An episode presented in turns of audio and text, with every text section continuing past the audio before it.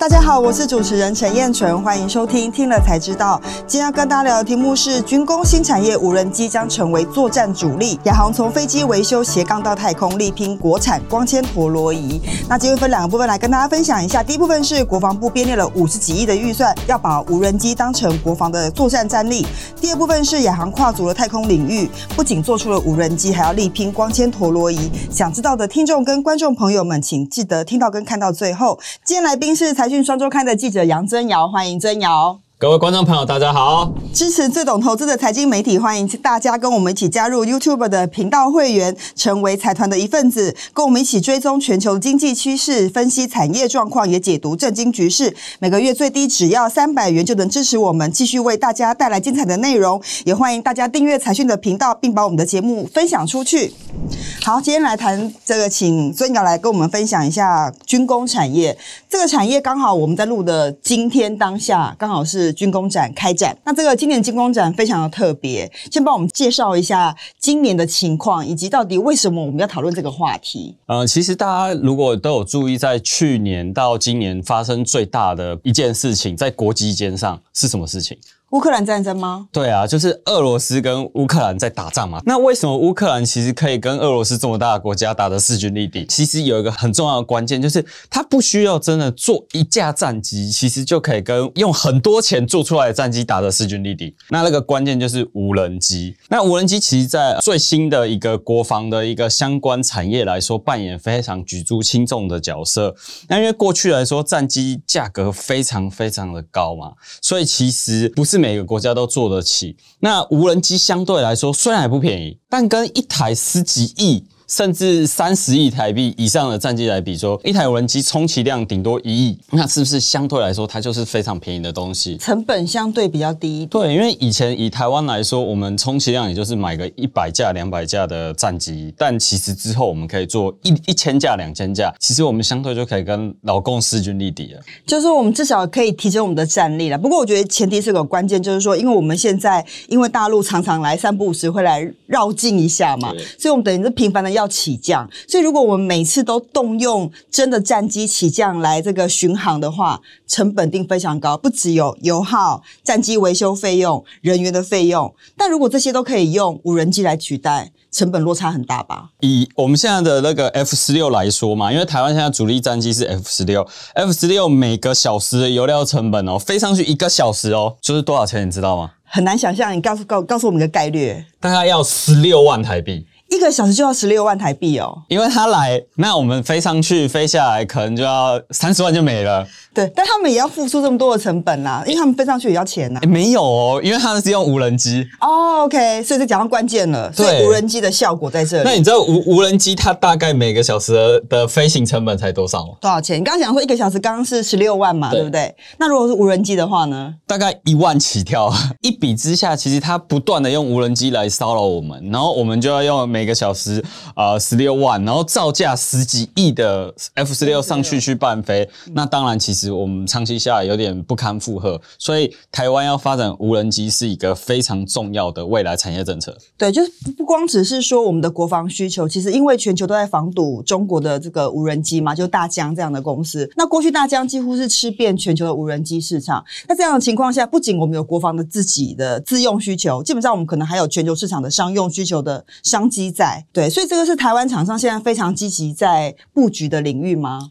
这对于来说，台湾的厂商一定是个机会嘛？因为过去真的大疆真的市占率实在太恐怖，它的价钱，然后加上中国政府又补助，那当然，其实在市场上以成本考量来说，一定是大家都很喜欢买大疆的东西。但是其实最近开始，其实很多国家都开始封锁中国的东西，那这绝对是台湾产业的一个机会。不管是我们可以提供晶片啊，或是相关哦射频啊等等的零组件，过去在消费性电子其实都是台湾的强项。那现在当然，我们也可以从这一个领域跨足到开始慢慢有整机的无人机成型等等，其实都是非常有机会的。而且去年开始，整个无人机产值其实已经达到一百亿美金以上了。哦，那也蛮大，是指台湾还是指全球？呃，全球，全球，全球的无人机产值一百亿以上。那预估到二零二八年的时候，其实这时候全球的产值会达到两百六十一亿元。所以在六年之间，其实整个无人机产值会增加四千五百亿台币左右的一个规模，其实是非常。强大的，所以台湾厂商其实一定要好好把握这个机会。对，而且我觉得其实无人机的应用不是只有在军工上面，其实在偏远地区利用无人机来运送物资这件事情其实也非常重要。其实最近我就听说一个案例，就是台湾之前不是发生了这个水灾吗？偏远山区，它在当它这个路桥或路段的时候，它可能就可以用无人机的方式运送物资，所以它的商业用途可能也是非常大。以后我可以想说，也有无人计程车嘛，哈，好，无人的这个送货机，偏远的地方我又不用开车过去送东西，然后可能就无人机来运送，那成本应该落差就非常大。我觉得是差很大，因为像以前这种状况都要怎么办？都要用直升机去运嘛。对，那其实直升机油料也是很贵，直升机造价也很很贵。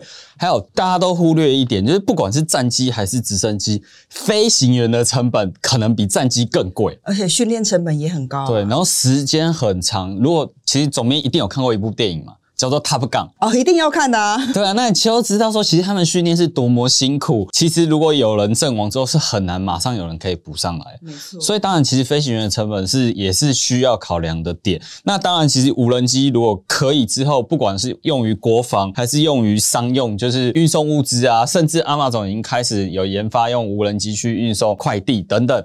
其实未来当然可以省很多的运送的成本，很多的人力成本，其实都是一个未来很明显的趋势。没错，现在台湾的国防部已经编列了五十亿预算要采购台湾的无人机。那事实上，台湾也在嘉义成立了个无人机的发展基地嘛，哈。那这个部分我们应该怎么来看说？因为其实老实说了，光靠吃台湾的内需市场，我想应该很难养活一家公司，所以还是要必须要走出国际，变成呃全球的商用市场。那刚刚其实阿 Sir 已经讲，其实现在这个 timing 点对台湾是很好的机会点。所以其实厂商大概都做了什么事情啊？其实这个 timing 点非常好，因为其实以政府的呃力量，然后去以国防的预算来让台湾厂商练兵，然后台湾厂商其实就可以开发出很多的呃无人机，去先从国防开始，然后慢慢转向商用。那这一期我们有去采访一间公司叫做亚航，那为什么要采访它？因为其实它很积极的在从事转型。它原本是一间飞机维修中心，它是这是一个很冷门的产业啦，因为真的以前大家不会 care 这个产业的变化，对，因为你平常不会去想想到他，但是只要飞机出什么问题，就会想到这飞机一定没有维修好。是谁维修的？立刻查。对，所以是一个相当冷门又吃力不讨好的产业。然后它加上它工时又很长，那所以其实我们这次去采访卢董事长卢天林董事长，他其实一直在想说，呃，除了把他原本的本业做好之外，那有什么办法可以让亚航有一个新的成长动能呢？那我们先介绍一下亚航这家公司啊，因为可能很多人不太了解这家公司。这家公司的前身是什么？它主要的原本的业务是什么？对，其实亚航前身非常非常厉害，是什么样？怎样厉害法？它是。二战的美军民航空运队在台湾的基地的 base 吗？对，就是因为美军除了军机之外，还有很多后勤补给嘛。对，那其实他在，尤其是美国离台湾很远，那他需要在台湾有一个可以啊帮忙后勤补给维修的一个地方，一个基地。那其实这个就是亚航的前身。那他的母公司是台翔航太，它是属于国家没有持股超过百分之四十九了。那可是呢？泛国营集团持股又是占大宗，哦、所以它是一个也算是范国营集团，它是算范国营，可是又是比较灵活，因为它是一家上市贵公司嘛，是还是属于民间公司的一个范畴。那时候卢董事长上任的时候，其实亚航是以军机为主。它是以军机的维修维修为主，那就是因为吃军方的生意。我讲比较直接一点啊，就是泛国营，那比较没有生存的压力。他只要吃军方的订单，就是可能还是呃损益两瓶，然后可以发薪水，然后可以养活呃他的员工就 OK 了。但其实卢永胜会觉得说不行啊，我终究也是来了，然后他想要做一些比较不同的事情，所以他就把民航的占比拉高。那民航占比就是修一些民间的飞机。像是台湾虎航，因为廉价航空它没有自己的维修部门，没错，因为它就是所有的都要 cost down 嘛，对，那它要有最大的效益化，所以它需要找这种外包的专业团队来做，对他来说是最有效率的。对，没错，像我们这一次一进去它的呃公司的会议室，其实就看到有三台飞机停在那边维修，那有一台很有趣哦，有一台叫 Air Asia，呃，翻译就是亚航嘛，然后我们摄影记者大哥就直接说，哦，这个是他们的飞机。啊，其实不是，这边跟大家科普一下，亚洲有一家。很大的那个廉价航空公司叫做亚洲航空，对，台湾也有一家亚洲航空，就是我们现在介绍亚洲航空是修飞机的。啊、哦，是不一样的。那个亚洲航空公司好像是马来西亚的吧？对对对，是全世界最大的最大的廉价航空公司。对对，它是一个商用商用的航空公司的这个品牌。但这个亚航是我们台湾的上市贵公司，专门维修飞机维修飞机的。OK，对，只是名字刚好一样，然后刚好他们又是客户跟厂商的关系。然后呢，呃，卢总上也是跟我们强调说，其实他那时候很积极的，就是接洽，从全世界各地接洽，就是呃民航机的维修。那不过呢，因为二二零年遇到一件非常大的事情，就是 COVID-19 的疫情嘛。那其实导致说，基本上廉价航空都没有办法飞，因为廉价航空是载人，不是载货。当然就是不会飞，不会飞，修的那个需求就比较少。少。对，而且我记得当时航空公司它几乎要靠载货来赚钱。好，就像你刚刚讲的，联航它基本上不载货，那所以它的维修需求更少了。所以亚航也因此受到冲击，是不是？对。那卢总说它很呃无奈了，他其实很想要帮亚航多赚一点钱，但没办法，只能回去什么接军方的生意。这个订单虽然毛利低了，然后呃赚到一点点薄利是辛苦钱，但是它可以养活这家公司。就像你刚刚讲的，很稳定啊。所以他这个两年来在这疫情的过程中，就是靠着军方的维修单撑了过来。对，就让亚航其实，在疫情的时候，大家都会认为说那时候应该是航空维修产业、航太产业一个大低潮，可是它还可以让它赚钱。那主要是这个原因，那当然这一个其实效益也延到这边，就是为什么大家其实外界很多人在讨论说，央行手上有两百亿的订单，但可是它其实获利。的成长呃很有限，其实就是因为军方订单稳定，但是获利就是没有这么好，所以毛利普通，对，非常普通。这时候就只能想尽一些办法去让公司赚更多的钱。了解，但我想问一下阿 Sir，就说其实以亚航的定位，比如我讲你刚刚讲维修，汉翔也在做维修，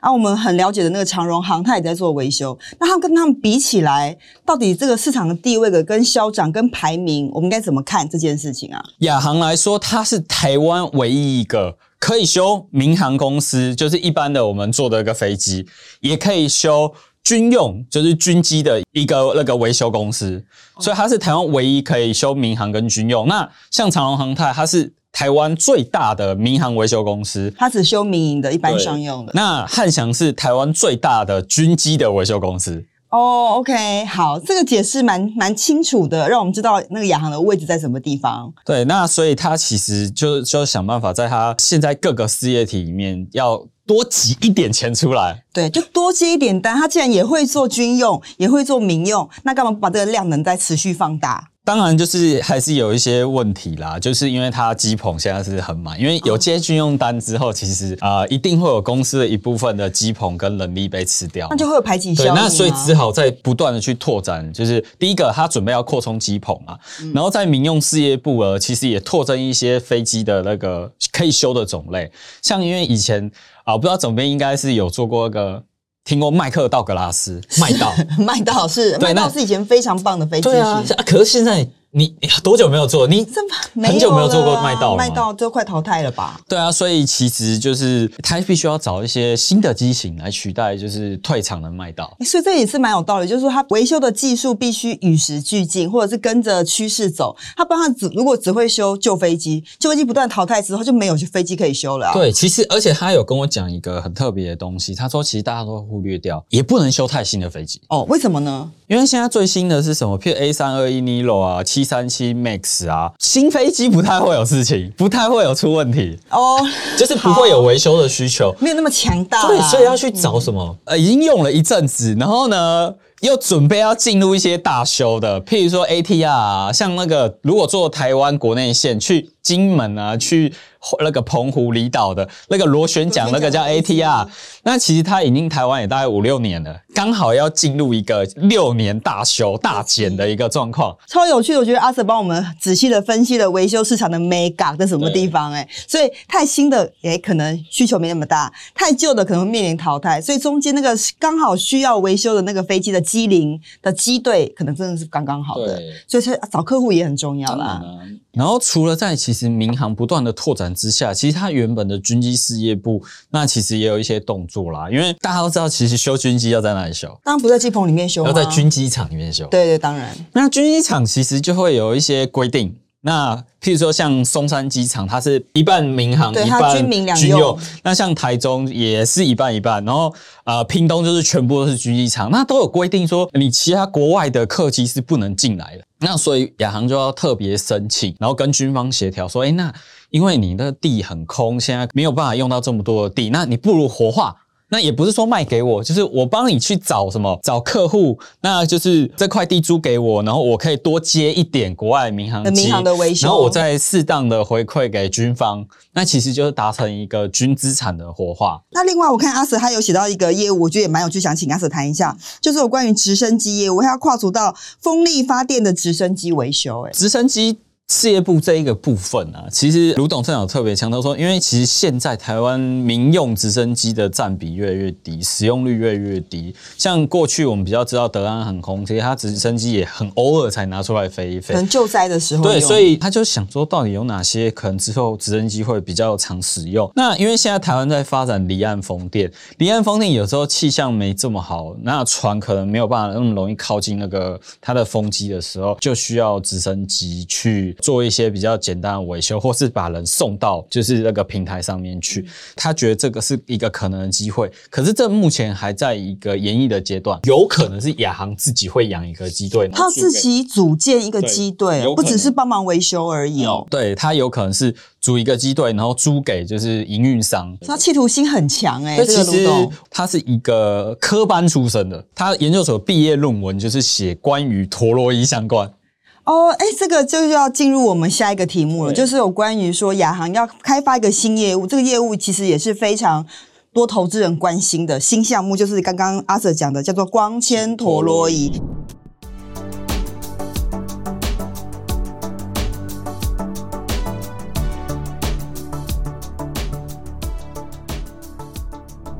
科普一下，什么叫做光纤陀螺仪？陀螺仪其实有分三种，第一种叫做机械陀螺仪，就是最老式的，那它的误差最大。那第二种叫做雷射陀螺仪，是属于中间，就是比机械陀螺仪来说它精准一点。那现在最精准的其实是光纤陀螺仪，就是最新的一个技术，它是最精准的。但光纤陀螺仪里面有分哦。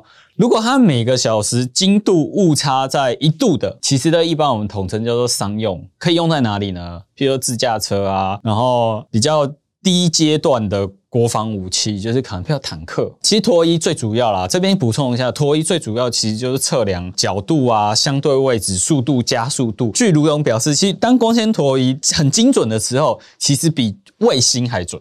哦，真的啊？对，因为像我们出去看看那个手机嘛，GPS 是不是有时候会飘？对啊，会录又有误差啊。然后收讯一不好就完了。对，所以有陀螺仪就可以排除这个问题。了解。所以你刚刚讲到说，光纤陀螺仪现在有三种，你刚刚介绍一个嘛，就是每小时误差一度的，可以放在自驾车上面。那再来呢？那每小时误差小于零点一度的，是用在那个航太产业，比如说低轨道卫星啊等等。那最精准、最精准，每小时误差零点零一度的要放在哪里呢？飞弹上面吗？对，就是因为你如果打错，哎、欸，飞弹打错问题很大，很大。对，所以其实就要很精准。那亚航目前呢，先从商用开始做啦。当然，就是我们不可以就是揠苗助长，一下就把它拉到很高很高。那当然，其实从慢慢的开始练兵，就是他开始准备要做，就是商用，大概每小时误差一度的商用陀螺仪。那这时候，其实为什么亚航会跨入呢？它其实也有一个故事。那卢董表示说，因为其实这个产业它的天花板很有限，就是飞机维修产业。那他要想说，航太产业就是研究、开发、生产跟维修。如果只做维修，那每年虽然可以缓步的成长、稳定，但没有突破，没有一个跳跃式的成长，也没有爆发力，也没有亮点。对呀、啊，那其实所以亚航其实都在台湾的上市贵公司来说，相对是。很冷门的一个公司，相对稳定，好，我会这样说，稳健，好吧？就是比较大家比较没听过，也比较不会有兴趣，对，所以他要想，那是不是可能要跨入开发跟生产？因为他本身是刚毕业的时候就是进入航太产业，那加上国家太空中心去年改制。那想要发展台湾的低轨道卫星，然后他那边有一些呃技术可以做一个分享，然后授权等等啊，刚好因缘际会，因缘际会啦，就跨入这一个领域了。嗯嗯嗯。那可是问题，这个领域看起来、听起来是这个技术门槛很高的，相信应该有非常多的挑战跟困难嘛。对，因为他们其实这一个领域很多会扯到国防相关，机密，扯到国防就是机密，所以其实国外有技术的也不愿意授权，有设备的也不愿意授权，所以曾经跟美国国防大厂谈授权，当然被拒绝，最后是亚航啊、呃、花了很多精力自己开发出来，当中有个非常关键的设备叫做呃自动绕线机，那个是。要做光纤陀螺仪里面那个光纤环，那基本上现在台湾很多公司是做出其他的零组件，但就是光纤环目前是只有台湾的中科院有办法制造。那所以亚航想要拼说有没有办法是民间公司第一个可以。做出光纤环，只要做出这个，其实不管是在啊他自己开发，先用于自驾车啊，目前这一个已经送验给有一个开发自驾巴士的大厂在验证做测试哦，对，然后也给国家太空中心做验证。是，如果真的取得这一个设备，然后可以自制光纤环之后，不管在啊台湾的商用领域。自驾车领域，在太空领域，其实都是一个很大的一个进展。这个故事听起来蛮感人的，就是看起来就是这个技术门槛很高，但是碰到非常多的国外的挑战跟困难之后，自己兜兜转转，企图做这个技术突破，然后现在已经在验证的过程中。对，就其实台湾很多公司都是很厉害的，尤其是台湾在国际上可以自己在一个领域里面，然后钻研，然后独立研发出来。所以呃，目前它航太才会亮相。会展出就是这一个陀螺仪，这一次第一次亮相，对，第一次亮相，然后还有产线是十月有可能完工，那预估在明年初。就是验证完之后就可以量产，那那时候有机会就是一个亚航脱胎换骨的时候。这个其实时间点蛮值得关注的。不过我觉得非常谢谢阿 Sir 帮我们抽丝剥茧这个亚航的经营的细节。其实这是第一次这么完整的跟大家沟通，我觉得这个非常不简单，表示采访功力非常深厚。所以所有的这个财讯的频道会员们，真的应该要多多的加持这样子好的内容。那另外我最后一个问题想要请教阿 Sir，就是说亚航其实也有做无人机，对，好，那我们回到。我们原本这个一开始的主题，无人机的发展，雅航的无人机发展到什么样的进度？它在哪个领域里面可能比较有机会呢？其实刚刚我们讲到陀螺仪哦，其实无人机里面也要陀螺仪，一定要有啊。对，无人机里面要三颗左右的陀螺仪，所以它是有一个计划性的去开发，它是一个垂直整合的概念。对，它其实有计划性的去开发它的的产品。那亚航无人机目前呢，其实它进驻就是嘉义的亚创无人机研发中心，然后跟天空飞行科技开发有一台叫叫做 A。L 二零零的无人机，这台现在是已经有取得订单哦。它是做什么的？对，它是偏向以民航商用为主的，而且主要未来是要做外销，跟现在台湾开发无人机的公司不太一样。台湾开发无人机公司主要都是以国防为主，基本上大家现在做出原型机都是要投标国防部，嗯，那以国防部的标案啊，然后可能是侦查台湾地形或是追踪敌人等等为主。那亚航目前他想说先避开那个市场，他就是做以民航为主、未来商用为主的。那目前有的八架的订单，那每一架呢，最少是一千五百万。为什么是最少一千五百万呢？因为其实就跟我们去买车子一样哦，标配对标配，那你要选配就开始加钱了哦。所以其实就是最少是一千五百万，那高则三四千万都有可能。因为我觉得亚航不错，就是说，因为我们刚刚一开始就提到说，如果光是切台湾的国防订单，其实可能市场规模有限，关键还是要走到海外市场去接全球市场的订单。所以亚航一开始在无人机部分就开始接国外的外销订单，对，算是一个蛮好的开始啦。没错，然后也开始不断的诶要增加它无人机的那个性能嘛。然后除了刚刚讲的商用之外，其实它国防也不缺席，而且它国防也是要走一个比较高门槛的，就是在船上舰载起飞是可以。在船上、舰艇上垂直起降，哇！所以它技术更难啊，所以技术更难啊，所以它跟船舶中心、湖北科大，然后还有几个关键国也其实也都是国防部很关键的零组件的厂商配合。然后这个未来呢，当然已经有，虽然还没有取得订单，因为还在开发，可是潜在的订单预估是七十一架以上。真的，其实我还蛮乐见说，其实各个公司在技术突破上有一些蛮明显的进展。其实对于台湾的军工产业来说，也是蛮好的消息，等于是我们打造新的护国神山的概念。当然，其实我非常赞成是用你如果不拓展国防。我们不求战啊，可是你不拓展国防，被人家欺负，就自助人助嘛。所以我们要先自己把自己做好。我们要有基本的呃武器防御、自主的武器开发能力。那呃，在这之下，其实原本就要花这个预算投入到国内的厂商，让他们去开发。那如果开发成功了之后，也可以外销，帮台湾创造一个新的产业，而不是单纯就只有半导体。但我觉得更重要的是说，呃，透过军工产业的发展，不只帮台湾找到一个新的产业发展机会，也是产业技术升级的好机会。这件事情非常重要，因为其实非常多的技术是从国防产业出来的，变成像是之前微波炉啊，之前大家谈谈过蛮多的嘛，所以它其实有一个领头的。味道啊，所以这个东西蛮值得观察。非常感谢阿 Sir 的分享。那节目的最后，我们来回复一下财团在听了才知道第一百五十四集里面，国际大厂抢跟着台湾的两家新创公司合作，光成研创和捷发科技到底在什么地方厉害？里面的留言，好，有一位行者他说还没有上市上柜哦。对的，这两家公司都是即将挂牌上市上柜的公司，但它目前为止还没有。不过，它事实上已经引发非常多的投资人的关注了，然后都在问说，哎，这家公司该怎么投资？另外两位给这个阿 Sir 来谈一下好了。Jonah 表示，Cool，那其实这原本就是比较新的科技，那新的科技其实对我们都是很有新鲜感的东西。然后 Reno Reno 讲说，不管哪一个产业，找到商业模式才能站稳脚跟。没错，其实就是不管在哪一个产业，就算衰退这种产业，其实都还是有什么。赚钱的公司，没错，只要找到对的商业模式，这个商业模式真的非常重要。从台积电到各个公司，成功的经验跟成功的公司都有一个很关键的商业模式，值得大家来思考。那这个今天非常感谢大家的收听，也感谢阿 Sir 的分享。谢谢。如果你喜欢我们财讯的内容，并愿意支持我们，欢迎加入我们的财讯频道会员。听了才知道，我们下次再见，拜拜，拜拜。